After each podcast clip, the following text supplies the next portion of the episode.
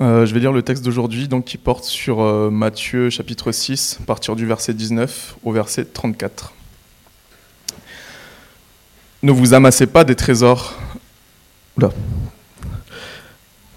vous amassez pas des trésors sur la terre, où les mythes et la rouille détruisent, et où les voleurs percent les murs pour voler.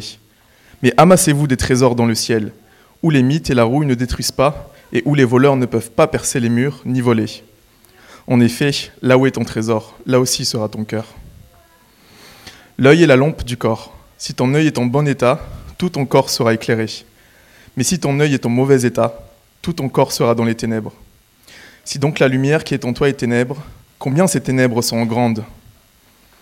Personne ne peut servir de maître. Car ou il détestera le premier et aimera le second, ou il s'attachera au premier et méprisera le second. Vous ne pouvez pas servir Dieu et l'argent. C'est pourquoi je vous dis, ne vous inquiétez pas de ce que vous mangerez et boirez pour vivre, ni de ce dont vous habillerez votre corps. La vie n'est-elle pas plus que la nourriture et le corps plus que le vêtement? Regardez les oiseaux du ciel, ils ne sèment pas et ne moissonnent pas. Ils n'amassent rien dans des greniers, et votre Père céleste les nourrit. Ne valez-vous pas beaucoup plus qu'eux? Qui de vous, par ses inquiétudes, peut ajouter un instant à la durée de sa vie?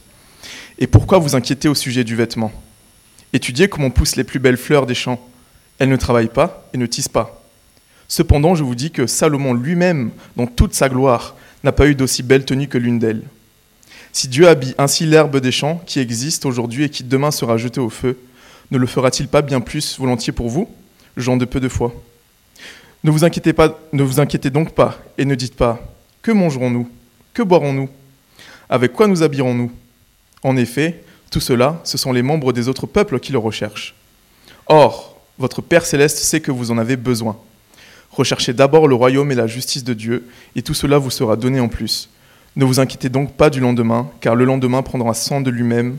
À chaque jour suffit sa peine. Jusque-là, la parole de Dieu. Euh, je, vais devoir être honnête avec vous dès le départ de, ce message. La, la semaine dernière, euh, j'ai dit que le sujet du texte qu'on a vu, euh, donc euh, le sujet c'était la prière, j'ai dit que, la prière c'est un des domaines les plus difficiles de la vie chrétienne pour moi. Le sujet de, notre texte aujourd'hui est le domaine le plus difficile de la vie chrétienne pour moi. Il y, a, un petit, y a un, petit nombre de choses qui me donnent de l'anxiété, mais et je suis bien conscient que si vous ne me connaissez pas, ce que je vais dire risque de vous donner une, mauvaise impression de moi. Donc, euh, je, risque de le faire quand même, euh, mais je, prends le risque. Euh, il y a un petit nombre de choses qui me donnent de l'anxiété, mais la source d'anxiété la plus grande pour moi dans ma vie, c'est la maladie, ou, plutôt la possibilité de la maladie. Et, je ne parle même pas de la maladie, la maladie grave, genre des choses normales, comme les otites, les, les, angines, ou alors mon ennemi mortel, la gastro. Euh, rien que d'y penser, ça me, ça me fait flipper un peu. Ce, stress a été assez grand pour moi, euh, bah, pardon, assez petit pour moi pour la plupart de ma vie, mais il a absolument explosé quand on a eu des enfants. Parce que les enfants se, euh, tombent malades tout le temps, et pour toutes sortes de raisons. Et donc, je m'inquiète souvent euh, quand des enfants vont commencer à, pleurer pendant la nuit parce qu'ils ont de la fièvre, ou euh, bien pire encore, qu'ils commencent à vomir, euh, même si je n'ai aucune vraie raison pour penser que ça va se passer. on penserait qu'avoir deux enfants, donc un enfant, qui est plus grand maintenant, m'aurait appris à mieux gérer ce stress, mais au contraire, avec le temps, en fait, il est devenu encore plus difficile qu'avant. cette semaine, Zadie, donc notre fille de 3 ans, a, vomi au milieu de la nuit, dans son lit. Elle n'était même pas malade, elle fait des terreurs nocturnes euh, de, de, temps en temps, et cette fois-ci, c'était tellement intense qu'elle a vomi, tout simplement. Loane est arrivée avant moi, elle a sorti du lit et je l'ai amenée dans la salle de bain devant, euh, les toilettes pour qu'elle euh, fasse ce qu'elle a besoin de faire. Je n'étais pas, pas effrayé, pas hyper stressé, euh, c'est jamais très agréable, c'est toujours stressant, mais généralement, une fois que ça commence, j'arrive à prendre sur moi. Mais, mais là, d'un seul coup, j'étais là, là, en train de l'aider et tout allait bien, mais d'un seul coup, j'arrivais plus à respirer. Euh, j'avais la tête qui, tournait, j'ai vu des étoiles, euh, à un tel point que je, ne voyais quasiment rien d'autre. J'étais trempé de sueur, mes muscles m'ont lâché, donc j'étais à, genoux euh, dans la salle de bain quand, quand m'a trouvé. je me suis dit tout ce que je devais me dire pour me calmer, de façon pratique et biblique, et rien n'a changé. et j'ai réalisé plus tard, parce que c'était la première fois de ma vie, que c'était en fait une crise de panique. Je n'avais jamais eu de ma vie. C'est horrible. Si vous les avez eus, euh, maintenant je compatis. Euh, je ne savais, savais, jamais euh, de quoi il s'agissait vraiment. Je vous dis tout cela parce que le lendemain, je me suis assis pour préparer ce message. Et quand j'ai lu le texte, je savais que je me sentirais comme le plus grand hypocrite au monde si je ne vous racontais pas dès le début ce qui s'était passé cette semaine. et donc, dans tout ce que je vais dire aujourd'hui, sachez que je ne me place pas au-dessus de vous, je suis avec vous, j'ai besoin d'entendre ces choses autant, voire plus, euh, que n'importe qui ici. D'accord? Donc, je devais le dire pour ma conscience. Euh, euh, pour commencer. Tout cela dit, rappelons-nous des deux semaines dernières. Jésus nous, a enseigné à prier dans les versets 7 à 15 il nous donne une prière dans laquelle il décrit les besoins essentiels de nos vies, avec la promesse que Dieu connaît nos besoins avant qu'on les exprime et nous donnera ce qu'il nous faut euh, vraiment. Et puis, il revient au sujet qu'il avait commencé avant, qui nous encourage à pratiquer notre justice pour la bonne raison, non pas pour être vu des hommes, mais pour la récompense qui vient de notre Père seul. Euh, cette récompense, euh, comme on a vu il y a deux semaines, c'est Dieu lui-même une connaissance euh, toujours croissante de Dieu, une vision toujours croissante de sa gloire, une joie toujours croissante euh, en lui. Si on obéit à Dieu pour Dieu et non pour les hommes, c'est bien Dieu que nous recevrons. Il est la récompense promise. C'est là où Jésus s'est terminé dans Matthieu 6, euh, verset 18, quand il dit Et ton Père qui voit dans le secret te le rendra. Donc voilà le contexte. et Jésus présente ce qui suit en deux parties. La première partie est centrée sur la récompense que nous cherchons, le trésor que nous nous euh, amassons dans le ciel. Et la deuxième partie est centrée sur l'anxiété. Euh, Jésus parle de ces choses ensemble pour une raison très simple. Plus on aime quelque chose, et plus on a peur de le perdre. Plus on désire quelque chose, et plus on a peur de ne jamais l'obtenir finalement. Euh, mais si notre trésor c'est le trésor que nous nous amassons dans le ciel, c'est Dieu lui-même, alors nous ne pouvons pas le perdre. Et donc finalement, nous n'avons aucune raison pour nous inquiéter. Euh, et juste entre, parenthèses, pour ceux qui, se posent peut-être la question, je ne suggère pas qu'il n'y ait pas de raison biologique ou médicale euh, pour l'anxiété, il y en a, euh, et on ne devrait pas avoir peur de chercher un traitement approprié si c'est le cas, mais pour la plupart, la vaste majorité des situations qui nous inquiètent, voici comment nous sommes appelés à les gérer. D'accord? Euh, Donc au verset 19, euh, au début euh, du verset 19, Jésus continue dans le même sujet que dans, la première moitié du chapitre. Sauf que maintenant, plutôt que d'employer le mot récompense, il utilise un mot qui est encore plus parlant, le mot trésor. Verset 19, lisons. Il dit, ne vous amassez pas des trésors sur la terre, où les mythes et la rouille détruisent, et où les voleurs percent les murs pour voler. Alors on va s'arrêter là. Euh, ce n'est pas un accident que Jésus se sert du, mot trésor ici. Il parle de, l'argent ou des possessions euh, qu'on peut obtenir euh, avec l'argent. Jésus parle beaucoup de, ce sujet. il, donne plus d'enseignements sur l'argent que tous ses enseignements sur le paradis et l'enfer ensemble. et il en parle souvent parce qu'il sait que de toutes les luttes qui risquent de nous préoccuper, accumuler de la richesse sera une des luttes les plus difficiles à mener.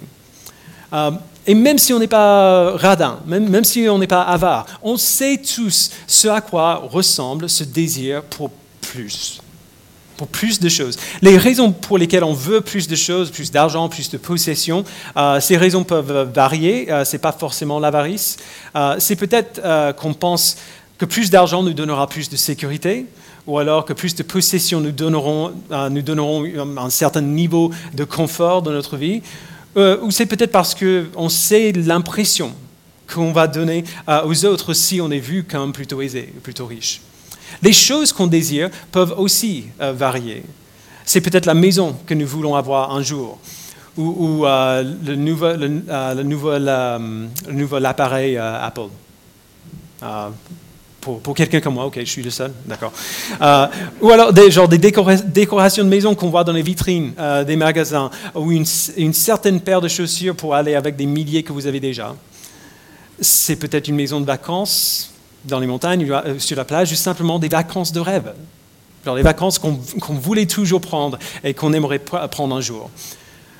Ou ça peut être quelque chose de moins matériel, mais encore plus attirant, le poste qu'on souhaite obtenir, le mariage parfait qu'on veut avoir, les enfants parfaits euh, qu'on veut avoir, et ainsi de suite. Vous savez où je veux en venir. Aucun de ces désirs n'est mauvais en soi, mais quand ils arrivent au niveau d'un trésor dans nos esprits, on réalise qu'on euh, y, retourne sans cesse dans nos pensées. On commence à faire des choix basés sur ce qui nous donnera ces choses plus rapidement. On commence à accepter certaines opportunités et à en perdre d'autres parce qu'on travaille pour obtenir ce trésor. Le, problème avec tout cela, Jésus dit, c'est qu'aucune de ces choses ne va durer. Les, mythes et la rouille détruisent, les voleurs percent les murs et volent. Le temps nous prend tout ce qu'on aime et même les gens qu'on aime. Rien dans ce monde présent ne vient vraiment avec une garantie. Et c'est pour cela que Jésus nous dit simplement de ne pas poursuivre euh, ces choses. Ce n'est pas que ce sont de mauvaises choses, juste, ce sont juste de mauvais trésors. Ils ne dureront pas. Et donc, plutôt que de poursuivre ces choses euh, qui ne dureront pas comme notre trésor, il dit au verset 20, Amassez-vous plutôt des trésors dans le ciel, où les mythes et la rouille ne détruisent pas, et où les voleurs ne peuvent pas percer les murs ni voler. Les seules choses qui sont dignes d'être considérées comme des trésors, ce sont des choses que le temps et l'usure ne peuvent pas toucher. Notre récompense, notre trésor dans le ciel, notre joie éternelle est toujours croissante dans notre Seigneur, dans notre Dieu. Et donc la question, c'est comment on fait euh, cela? Comment on s'amasse des trésors dans le ciel? En fait, on a, déjà vu ça il y, a, deux semaines. On pratique notre justice, non pas pour être vu des hommes, mais pour la récompense qui vient de notre Père. On obéit à ses commandements parce que par notre obéissance, on apprend à mieux le connaître et à plus l'aimer. C'est ça le trésor, et c'est comme cela qu'on l'obtient. Alors vous voyez à quel point Jésus est juste pragmatique ici. Euh, il, ne, joue pas sur les émotions, il ne, nous manipule pas euh, pour nous faire désirer quelque chose qu'on ne désire pas. Il dit simplement, faites un bon investissement. Il ne nie pas qu'un trésor sur la terre est attirant, il nous rappelle seulement que ce trésor ne va pas durer. Ce n'est pas un bon investissement. Et donc il dit, cherchez le trésor qui dure. Cherchez le trésor qui est un bon investissement. Déjà, la force pratique de cet argument très simple devrait suffire. Mais Jésus va encore plus loin, au verset 21. Il dit, en effet, là où est ton trésor, là aussi sera ton cœur. On a entendu ce verset tellement de fois qu'il serait peut-être facile de passer à côté. Dans, la Bible, le cœur fait référence euh, au, centre de qui nous sommes. Il englobe nos émotions, notre raison et nos désirs. Euh, si je veux, et j'ai déjà dit ça mille fois, euh, donc si vous êtes à connexion depuis un certain temps, vous le saurez, si je veux te connaître, si je veux savoir euh, où est vraiment ton cœur, il ne faut pas savoir quelle décision tu as faite pour Christ, quelles sont vos convictions, ou, ce que tu sais, ou ce que tu crois. Si je veux vraiment savoir où est ton cœur, la question que je dois te poser, c'est qu'est-ce que tu veux? Qu'est-ce que tu aimes? Pour connaître l'état de notre cœur, on n'a pas besoin de chercher plus loin que la chose que nous voulons plus que tout. Quel est notre trésor? Ou pour le dire autrement, nous ne possédons pas notre trésor, notre trésor nous possède. Si quelque chose devient notre trésor, nos cœurs suivront automatiquement. Verset 22, il dit, L'œil est la lampe du corps. Si ton œil est en bon état, tout ton corps sera éclairé, mais si ton œil est en mauvais état, tout ton corps sera dans les ténèbres. Si donc la lumière qui est en toi est ténèbre, combien ces ténèbres seront grandes? Alors ça, semble un peu mystérieux, euh, c'est une image qui nous parle peut-être pas autant aujourd'hui qu'à l'époque euh, de Jésus, mais dans cette image, Jésus dit exactement la même chose qu'il a dit au verset 21. Là où il y a ton trésor, là aussi sera ton cœur. Les yeux sont notre moyen de voir où nous allons et ce que nous faisons. Ils laissent littéralement, genre littéralement, entrer euh, de la lumière. Ce que nous voulons, ce que nous voyons plutôt, détermine où on met les pieds, où on met les mains, et ainsi de suite. Les yeux dans, la Bible sont souvent une image qui est parallèle à celle du cœur. Les yeux parlent de la cible de notre attention et le cœur parle de la cible de notre affection.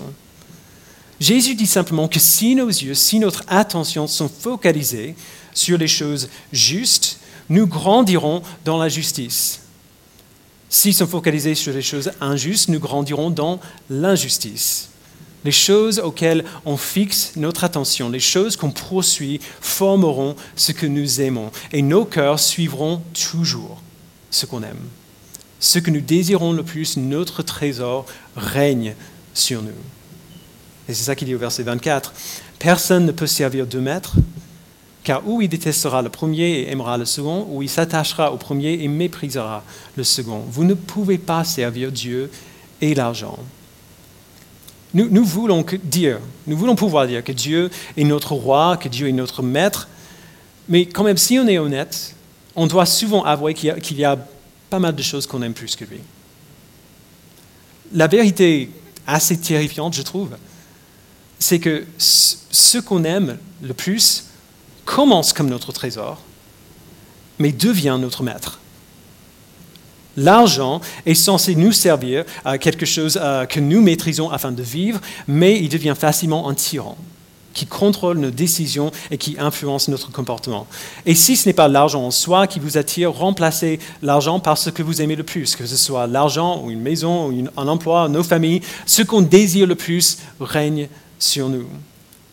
C'est aussi vrai pour Dieu. La seule différence, c'est que Dieu est un bon maître. C'est un maître qui veut et qui donne ce qu'il y a de meilleur pour nous. Alors soit on sert l'argent, notre trésor terrestre, soit on sert Dieu, notre trésor dans le ciel. Il n'y a, a, pas d'autre choix. On peut servir Dieu tout en ayant de l'argent, on peut servir Dieu avec notre argent, mais on ne peut pas servir Dieu et l'argent en même temps. Pourquoi? Parce que si deux choses différentes font compétition pour notre amour et notre désir, nécessairement on aimera l'un plus que l'autre. Et notre amour pour l'un nous fera détester l'autre parce que l'autre va lutter pour nous détourner de ce qu'on aime, de, celui qu'on aime le plus. Soit on est maîtrisé par l'argent ou, ou, quoi que ce soit d'autre, et on ignorera Dieu parce que Dieu nous dit de l'aimer lui plus qu'on aime toutes ces autres choses. Soit on est maîtrisé par Dieu et on met toutes ces autres choses, notre argent, nos possessions, nos emplois, nos familles, au service de son royaume. Mais on ne peut pas faire les deux en même temps. On ne peut pas avoir un pied de chaque côté de cette, de cette ligne. Là où est notre trésor, là aussi sera notre cœur. Alors Jésus vient de nous donner ce, long encouragement de, de chercher le bon trésor non pas la récompense qui vient de l'homme, non pas la satisfaction qu'on trouve dans les choses de cette terre, peu importe combien ces choses sont bonnes, euh, mais plutôt de chercher le trésor, de connaître Dieu et d'aimer Dieu de plus en plus et pour toute l'éternité. Il est, absolument vital que nous ne lisions pas la, prochaine partie du passage, versets 25 à 34, en dehors de ce contexte, comme on fait souvent. Tout ce que Jésus a dit sur notre trésor dans le ciel informe ce qu'il dit par la suite. Et on le sait parce qu'il commence le verset 25 en disant c'est pourquoi. À chaque fois que vous voyez un truc comme ça dans, la Bible, c'est pourquoi ou donc, et par conséquent, c'est qu'il faut regarder ce qui a précédé. C'est pourquoi, parce que, vous avez, parce que vous amassez des trésors dans le ciel et non sur la terre, je vous dis, ne vous inquiétez pas de ce que vous mangerez et boirez pour vivre, ni de ce dont vous, euh, votre corps. Je, vous l'ai dit au début, c'est très difficile pour moi, de manière générale, naturellement. Depuis toujours, je suis quelqu'un euh, d'anxieux. Euh, je m'inquiète pour mes finances parce que Paris, c'est cher. Je m'inquiète de ce que les gens vont penser de moi, surtout les gens que j'aime. je, m'inquiète des accidents de voiture, c'est pour ça que je conduis comme un papy. Et oui, je m'inquiète aussi de la maladie. Mais vraiment, si, je prends un moment pour regarder objectivement à ma situation, je dois quand même avouer que la plupart des choses qui, m'inquiètent me semblent grandes dans, le moment, mais sont en réalité relativement petites. Jésus ne nous promet jamais que rien de mauvais ne nous arrivera.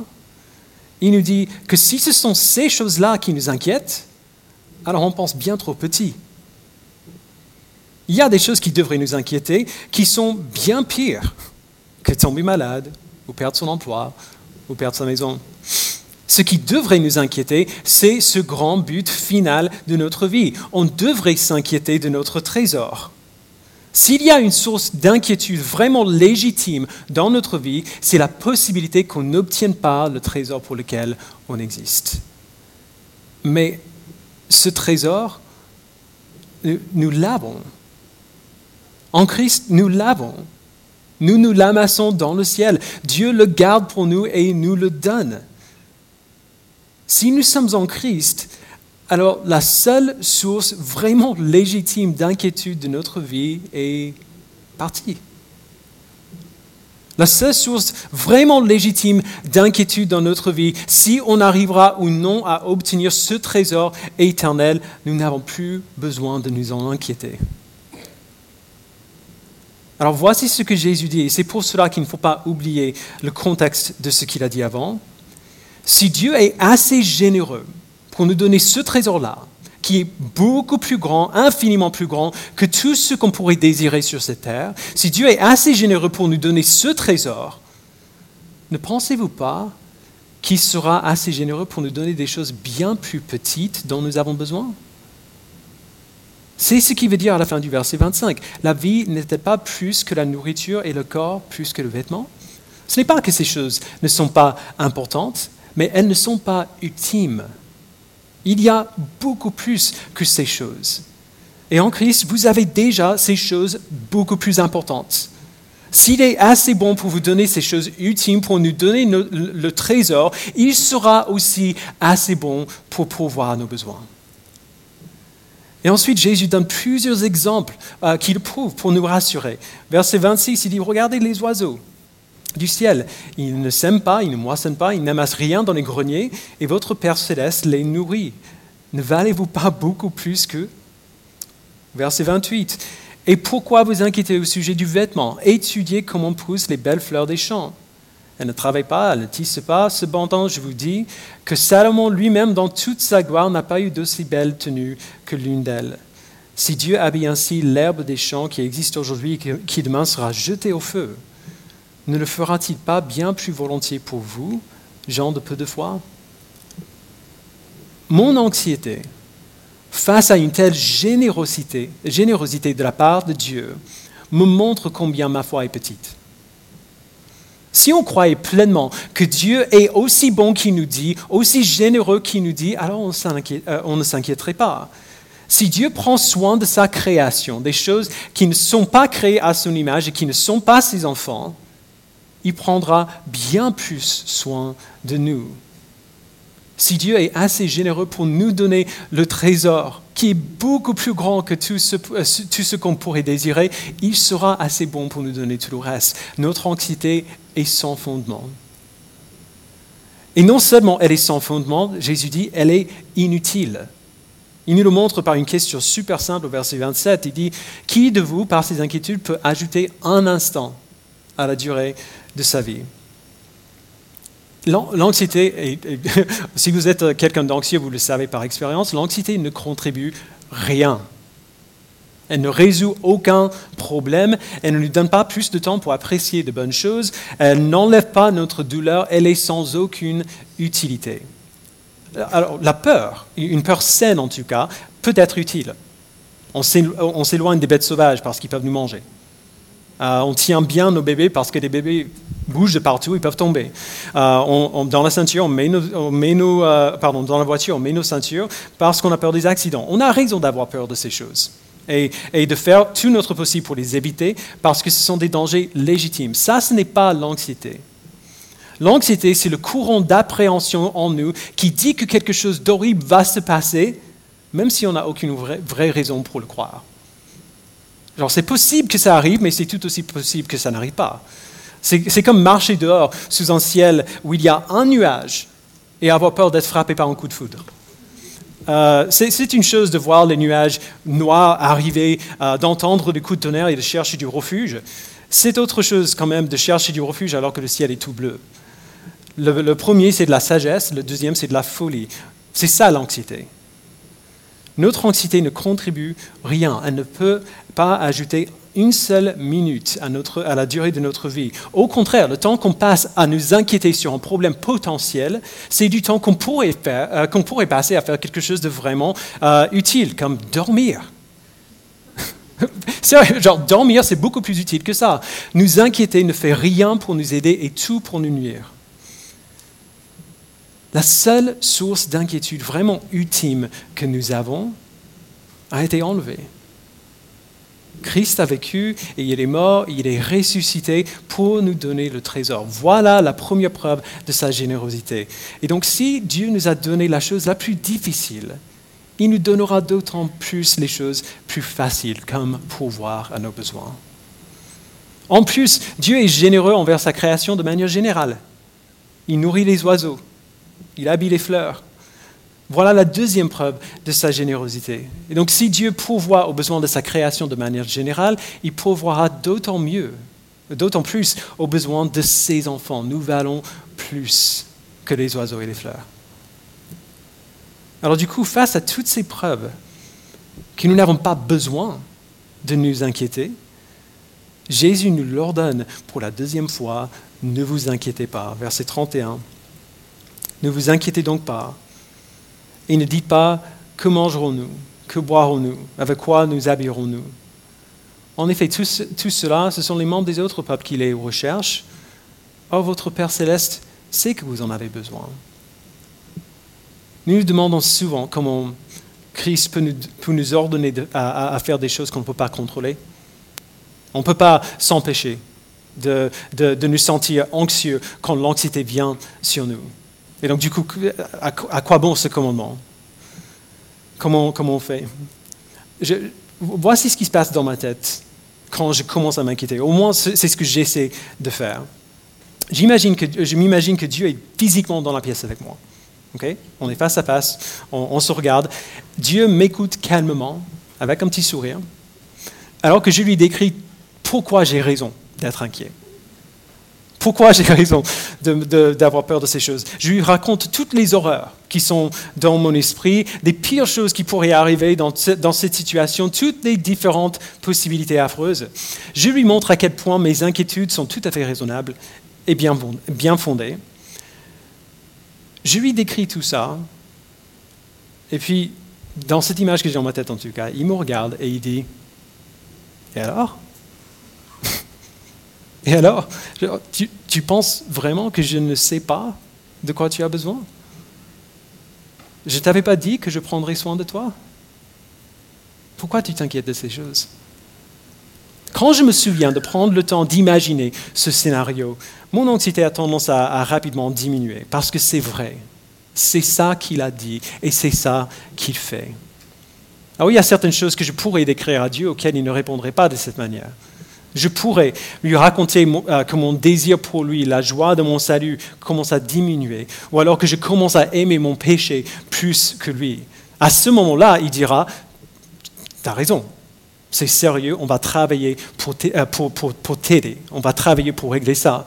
Mais neuf fois sur dix, je suis certain que sa réponse à l'inquiétude que je lui apporte serait cette même réponse, avec ce même, ce même ton d'amour et de patience. Et alors? Jésus ne nous dit pas d'être stoïque. Il ne nous dit pas de ne pas ressentir ce qu'on ne peut pas ne pas ressentir, si vous voyez ce que je veux dire. Il nous dit, de ne pas y céder. Il nous dit de lutter contre cela. Et il nous a déjà dit comment faire. On poursuit notre trésor et on laisse Dieu prendre soin de nous. Il nous a aussi dit pourquoi. Notre Père Céleste sait de quoi nous avons besoin.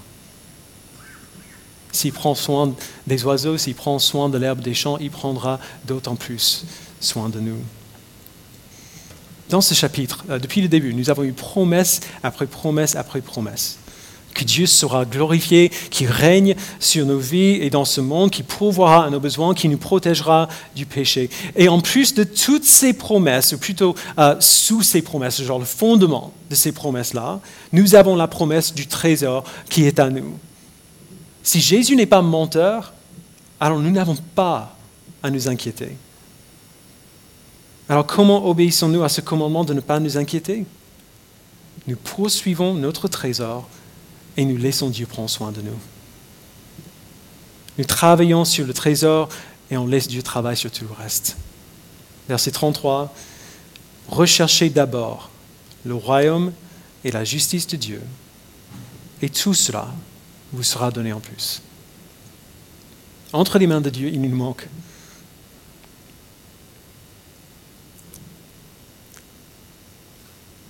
Il ne nous manque jamais rien. Entre les mains de Dieu, il ne nous manque jamais strictement rien. Vous avez peut-être l'impression que vous n'avez pas ce qu'il vous faut aujourd'hui, c'est faux. Peut-être vous n'avez pas ce, que vous aurez, ce dont vous aurez besoin demain, mais pour aujourd'hui, si vous êtes là, si vous êtes en Christ, vous avez aujourd'hui tout ce qu'il vous faut. Alors on n'a pas besoin de mettre tous nos efforts pour nous amasser des trésors sur la terre. On n'a pas besoin de donner toute notre énergie pour obtenir des choses que Dieu a promis de nous donner lui-même. On n'a pas besoin de nous inquiéter qu'on n'aura pas ce qu'il nous faut. La, place mentale et émotionnelle que ces choses occupent est juste gigantesque. Et maintenant, en Christ, cette place est libérée afin qu'on poursuive ce qui compte vraiment, son royaume, sa justice, apprendre qui il est, apprendre à être comme Christ, mettre notre foi à l'œuvre et découvrir que les commandements de Dieu sont en fait bons pour nous. Voilà ce qui occupe notre attention maintenant. Et on le fait en faisant confiance qu'alors que notre attention est ici sur ces choses essentielles, Dieu nous donnera tout ce dont nous avons réellement besoin. On n'aura peut-être pas tout ce qu'on veut, mais on aura toujours ce qu'il nous faut. Et c'est pour cela que Jésus se termine ainsi au verset 34. Ne vous inquiétez donc pas du lendemain, car le lendemain prendra soin de lui-même. À chaque jour suffit, sa peine. On vient d'apprendre la semaine dernière à, prier. Donne-nous aujourd'hui notre pain quotidien. Si on croit réellement que Dieu pourvoira à chaque besoin d'aujourd'hui, nous serons capables d'être libérés de l'anxiété au sujet de demain. Demain, il prendra soin de moi, tout comme il a pris soin de moi aujourd'hui. cherchons le trésor et laissons Dieu s'occuper du reste. Travaillons dur, mais faisons cela pour lui, parce que ça l'honore, et non pas parce qu'on s'inquiète de ne pas avoir ce qu'il nous faut. Planifions bien, mais faisons-le parce que c'est sage, et non pas parce qu'on a peur de ce qui se passera si on ne le fait pas. Et si les choses ne se passent pas comme on espérait, ne nous inquiétons pas. Notre Père sait de quoi on a besoin bien mieux que nous, et nous donnera ce dont nous avons besoin. Reposons-nous dans sa provision et attendons qu'il réponde, souvent de manière assez inattendue d'ailleurs. Il n'y a aucune meilleure manière, je pense, de terminer euh, ce passage que de prendre notre communion ensemble. Euh, pour, être tout à fait transparent, euh, je ressens vraiment le besoin aujourd'hui. Parce que lorsqu'on prend la scène, on se rappelle qu'en Christ, Dieu a pourvu à notre besoin ultime. Tous ces autres besoins auxquels il pourvoit coulent de source séparés de notre Créateur à cause de notre péché. On a, besoin d'être réconcilié avec lui. On ne peut pas faire cela nous-mêmes parce que notre péché est toujours sur nous. Et donc Christ nous enlève ce péché et le place sur lui-même et il met à mort notre péché avec lui à la croix. Et en échange, il nous donne la vie parfaite qu'il a vécue, ce qu'il nous fallait pour être unis à Dieu. Cet échange a lieu par la grâce, par le moyen de la foi. Et quand elle a lieu, on a l'assurance que si Dieu a pourvu à ce besoin-là, genre le besoin ultime de notre vie, il pourvoira absolument à tout autre besoin. L'apôtre Paul dit dans Romains 8, 31, Que dirons-nous donc de plus Si Dieu est pour nous, qui sera contre nous? Lui qui n'a pas épargné son propre Fils, mais l'a donné pour nous tous, comment ne nous accorderait-il pas aussi tout avec lui. Quand on prend la scène, quand on prend la communion, on se souvient de cette vérité et on se, le rappelle, on se la rappelle les uns les autres. On se rappelle de comment Dieu a pourvu à notre besoin ultime afin de nous rassurer que tous les autres besoins, il s'en occupera aussi. Alors prenons le pain qui représente le corps de Christ brisé pour nous et la coupe qui représente son sang versé pour nous et demandons à Dieu de, nous rappeler ce matin, par, ce, par cet acte euh, euh, euh, communautaire que nous faisons, de nous donner l'assurance de sa grâce pour pouvoir à ce besoin et à tout autre besoin en même temps. parce que c'est ça qu'il a promis. Je vais prier dans un instant, je vais demander aux personnes désignées à, venir se préparer à distribuer les éléments. Si, vous êtes disciple de Jésus-Christ, si vous le suivez, si vous l'aimez, même bien imparfaitement comme moi-même, euh, vous êtes invité à participer à ce, moment euh, de scène avec nous. Euh, par contre, si vous n'êtes pas chrétien ce matin, si vous ne connaissez pas Christ, si vous ne le suivez pas, on est très heureux que vous soyez là, mais je vais vous inviter à rester à votre place pendant ce moment. Euh, mais on va mettre deux prières euh, sur l'écran. La première, c'est une prière pour ceux qui cherchent la vérité. Peut-être que vous avez envie de savoir ce qui est vrai, mais jusqu'ici vous n'êtes pas trop convaincu. Eh bien, c'est pas grave. Profitez des, quelques minutes qui sont devant vous pour demander à Dieu de vous montrer ce qui est vrai. La deuxième, c'est une prière de foi. Peut-être que vous avez envie de suivre Christ, mais vous ne savez pas par où commencer. Genre, quoi faire en premier? Euh, Vous pouvez commencer comme cela, en priant cette prière à Dieu comme un premier pas de foi vers lui. Euh, et si vous l'avez fait, je vous invite à venir me voir ou aller voir Arnaud, euh, Arnaud ou Paul, nos anciens qui sont tous les deux là aujourd'hui. Euh, Paul vient d'avoir un bébé, donc donc c'est compréhensible. ou aller voir un autre membre de l'Église qui peut vous orienter aussi, qui, peut vous répondre à, vos questions. On veut vous connaître, on veut être là pour vous, quelle que soit votre situation. Donc je vais prier, ils vont se préparer, distribuer les éléments, ils vont se mettre euh, dans la salle, ils vont vous appeler rangée par rangée pour sortir de vos chaises et pour prendre les éléments. Donc gardez bien le pain et le jus dans la main, on va les prendre ensemble. Prions. Père, merci pour le corps de ton Fils euh, qui a été brisé pour nous. Merci pour son sang qui a été versé pour nous à la croix. Pardonne-nous, Père, notre petite foi qui peut entendre l'évangile, la bonne nouvelle de Jésus-Christ, semaine après semaine après semaine, et quand même nous inquiéter des petites choses. Si tu as fait cela pour nous, ne feras-tu pas aussi tout le reste? Si tu as donné ton Fils pour nous réconcilier avec toi, ne donneras-tu pas aussi tout ce dont nous avons besoin. Pourquoi tu ferais cette énorme chose et négliger les petites choses? Pardonne-nous, Père, notre manque de foi. Pardonne-moi mon manque de foi. Aide-nous, par ce moment de, scène, à être rassurés dans ta bonté et dans ta fidélité pour nous donner toujours tout ce qu'il nous faut. Au nom de ton Fils, nous le prions. Amen.